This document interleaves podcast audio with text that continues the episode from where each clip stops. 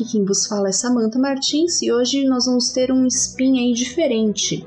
Vamos falar sobre o crime narrado pelo Guacha no RPG Guacha, que vitimou a minha xará riquíssima Samantha Potter.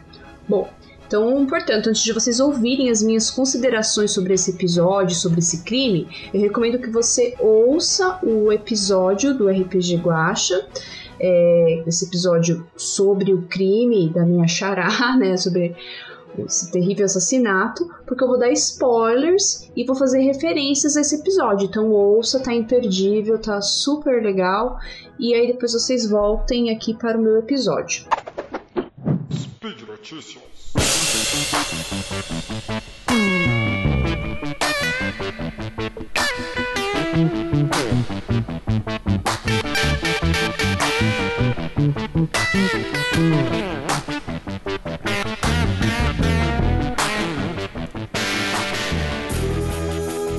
Vou falar um pouquinho para vocês, né, sobre meteorologia forense antes de dar as minhas opiniões, as minhas impressões, né, sem querer aqui fazendo um trocadilho com a impressão do peso é, que o peso de papel fez na neve, né, quem ouviu já sabe. Então, vou falar um pouquinho sobre meteorologia forense antes de falar sobre o crime. Bom, a meteorologia ela é uma ferramenta para diversas áreas do conhecimento. Saber as condições meteorológicas de um local, tanto no passado, é, através dos registros históricos, das observações, quanto no futuro, que é através das projeções feitas por modelos de computador, modelos meteorológicos, pode ser um auxílio em diversas áreas do conhecimento. Eu tinha um professor na faculdade que falava que meteorologia ajuda de A a Z, né? Ele usava o exemplo que vai desde a agronomia até a zootecnia. Várias áreas do conhecimento podem utilizar dados meteorológicos. É, na meteorologia forense, saber registros meteorológicos do passado pode ajudar a recriar a cena de um crime e pode ser decisivo para determinarmos algumas das circunstâncias sobre a ocorrência desse crime. Então, geralmente, quando a gente fala em meteorologia forense, a gente está falando de coisas ocorridas no passado. Por isso é importante ter uma estação meteorológica ali na, no local próximo à ocorrência do evento de interesse, do crime ou do sinistro, né? É, Claro que a gente pode usar é, dados de radar meteorológico, dados de imagens de satélite, mas para a gente ter informações é, bem precisas, é importante que a gente tenha estações meteorológicas ou uma estação meteorológica ali perto da área de interesse. É, e, além do, das estações meteorológicas de superfície, se o crime ocorreu perto de um aeroporto, por exemplo, nos aeroportos é, são lançados diariamente balões meteorológicos que fazem um perfil vertical da atmosfera, então também ajudam a. Eles fazem a previsão meteorológica, né? Eles conhecem a situação meteorológica ali no ponto em torno do aeroporto. Então você também tem uma informação.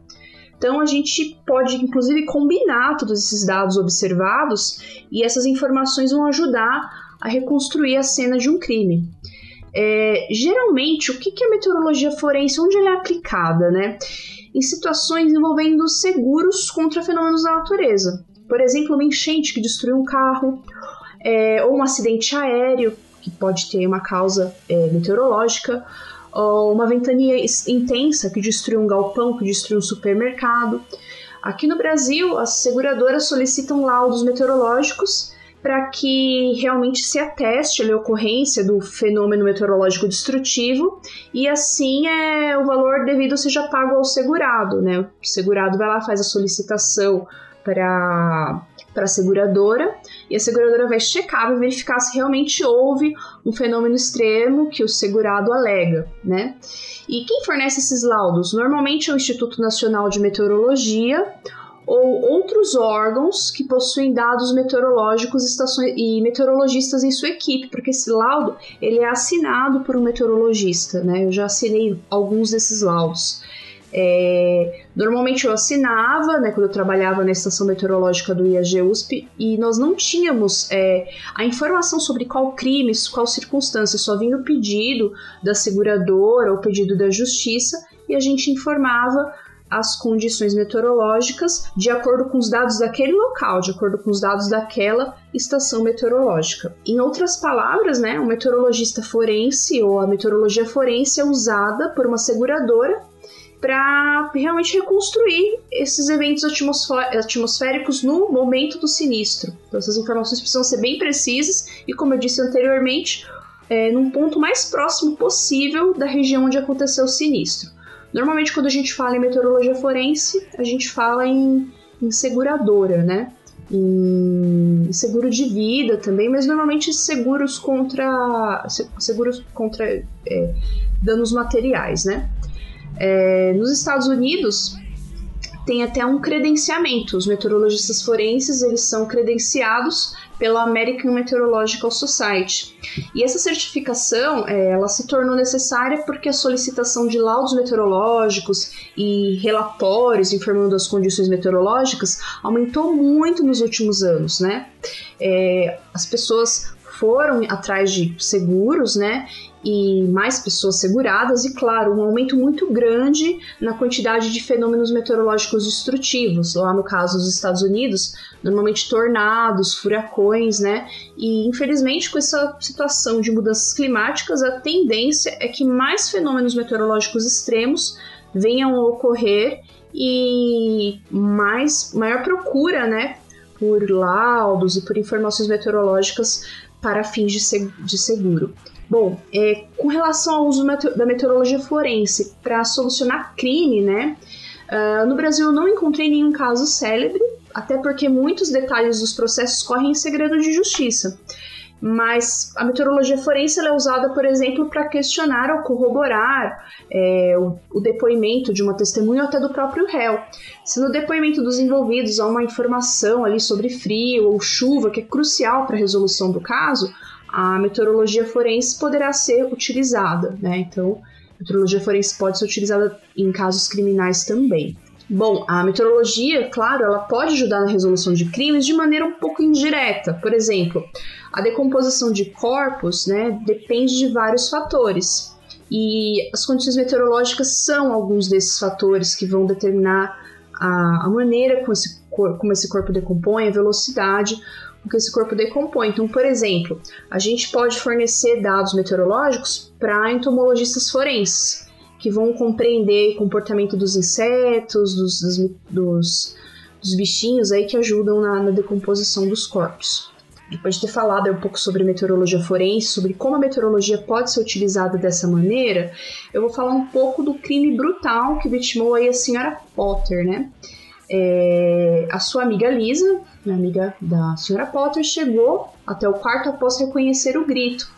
E ela se deparou com a senhora Potter morta, sentada em uma cadeira. A vítima parecia estar sentada na cadeira da penteadeira, se arrumando quando foi atingida. Lisa observou que a janela do quarto estava aberta, apesar do vento cortante. Então aqui nós temos, de maneira indireta, como a meteorologia foi importante. Ao observar as condições meteorológicas externas e ao considerar as roupas da vítima, o momento ali que a vítima estava, é, foi concluído que seria muito improvável que a vítima abrisse a janela por vontade própria. Sei lá, ela abriu a janela enquanto se arrumava. É, logo se constatou, a, janela aberta chamou atenção e se constatou que a arma do crime estava jogada lá embaixo.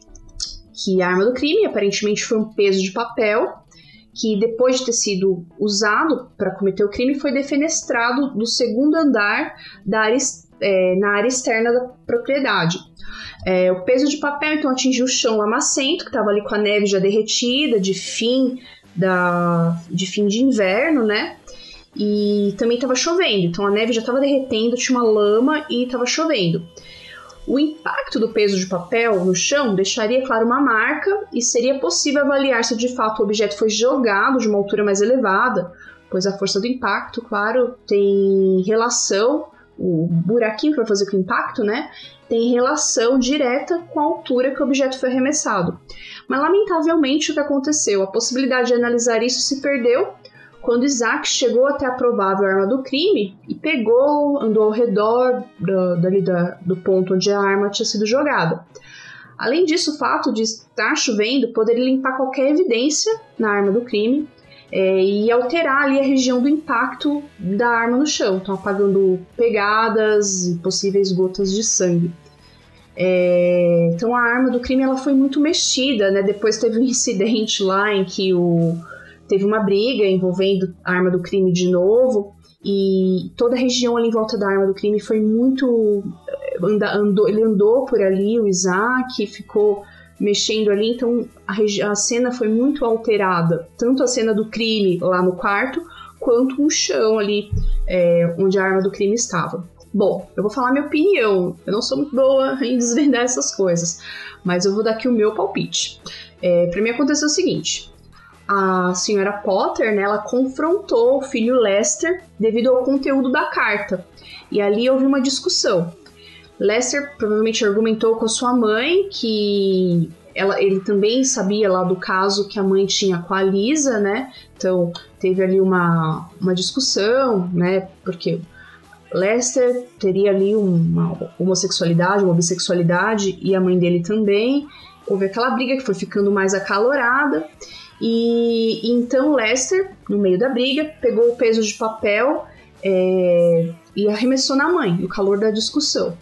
É, ele pode ter tido uma cúmplice, né? Talvez a sua esposa, a sua irmã, que no desespero para encobrir o escândalo familiar jogou ali o peso pela janela. É, bom, é meu palpite só, né? Não sei se eu acertei. Será que eu acertei? Bom, de qualquer maneira, foi muito legal usar esse, esse roteiro maravilhoso escrito pelo Guacha, muito criativo, inspira, bastante inspirado em Agatha Christie, que eu gosto bastante. E foi muito legal usar essa situação para a gente falar um pouco sobre meteorologia forense, né? E contar para vocês como os dados meteorológicos podem auxiliar na resolução de um crime ou para entender o que aconteceu num evento meteorológico que, onde houve danos materiais. Bom, é, até a próxima. Espero que vocês tenham aproveitado, estejam aproveitando aí bastante o CSI, CSI Cast, essa semana temática super bacana sobre ciência forense. Até mais, tchau, tchau.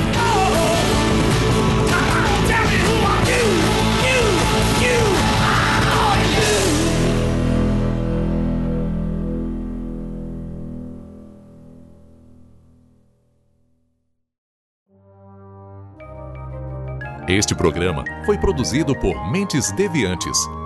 deviante.com.br.